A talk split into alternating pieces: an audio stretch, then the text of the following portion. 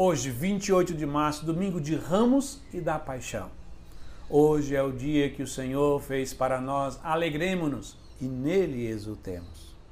Iniciamos mais um programa do Salmo do Dia. E hoje, como sabemos, é o início da Semana Santa. A celebração de hoje, que é composta de dois ritos distintos, dá início à grande semana, a Semana Santa.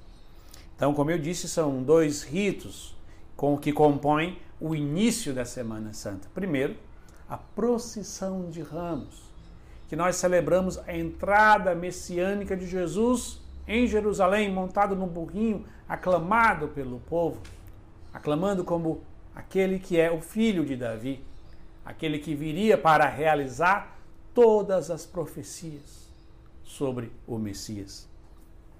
E a segunda celebração é a própria missa a missa que é centrada na paixão de nosso Senhor Jesus Cristo. Por isso que nós chamamos hoje o domingo de Ramos e da Paixão. E neste ano, a paixão de Cristo será proclamada do Evangelho de Marcos, que é o evangelista do ano, porque nós estamos no ano B. Mas vamos agora ao salmo de hoje, que é retirado da missa.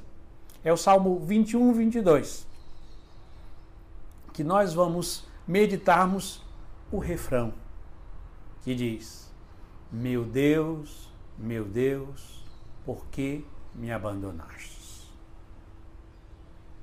Este versículo grave e solene tem um valor cristológico que não podemos nunca calcular, porque o próprio Senhor Jesus Cristo, no alto da cruz, reza com esse salmo dizendo: Meu Deus, meu Deus, por que me abandonaste? E esse salmo nos ajuda a adentrar no mistério da paixão e morte de nosso Senhor Jesus Cristo. Jesus Cristo que assume sobre si as nossas culpas, mesmo sendo ele inocente, justo.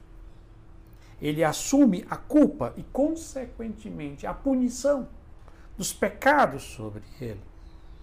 Isto significa que na cruz Jesus carregava os pecados de todos os homens e mulheres que viveram antes dele. Todos os homens e mulheres que viviam contemporâneo a ele. E todos os que viriam, que incluía nós e até a segunda vinda dele.